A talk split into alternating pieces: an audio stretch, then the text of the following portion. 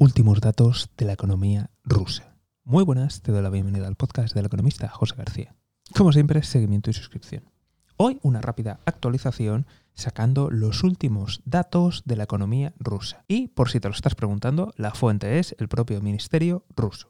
Como ya he comentado, esto tiene muchos disclaimers. Te dejaré el link al podcast en el que hablo de estos disclaimers, pero aún así podemos ver cómo se deteriora la economía rusa debido a las sanciones y a la guerra de Ucrania. Los últimos datos publicados engloban el mes de enero y febrero.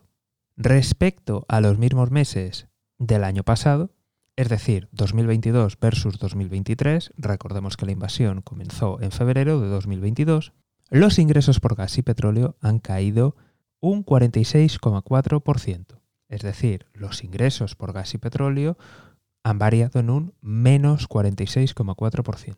Y ojo que los ingresos que no derivan ni del gas ni del petróleo también han caído, concretamente un 9,1%, mientras los gastos han aumentado en más de un 51,5%. En estos momentos, según sus propias previsiones, están a punto de alcanzar el déficit que tenían previsto para todo el año 2023, en solo dos meses. Y si esto te parece malo, pues ojo, porque hay sanciones que empezaron a implementarse en enero y febrero, con lo que estos datos aún no reflejan todas las sanciones impuestas. Y todo esto con la cocina rusa, la ocultación de datos y el retraso en las publicaciones oficiales.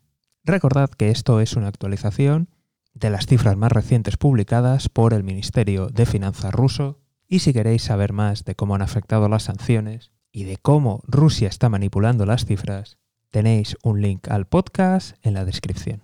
Y como siempre, si no te quieres perder nada, seguimiento y suscripción. Nos vemos aquí en el podcast del economista José García. Un saludo y toda la suerte del mundo.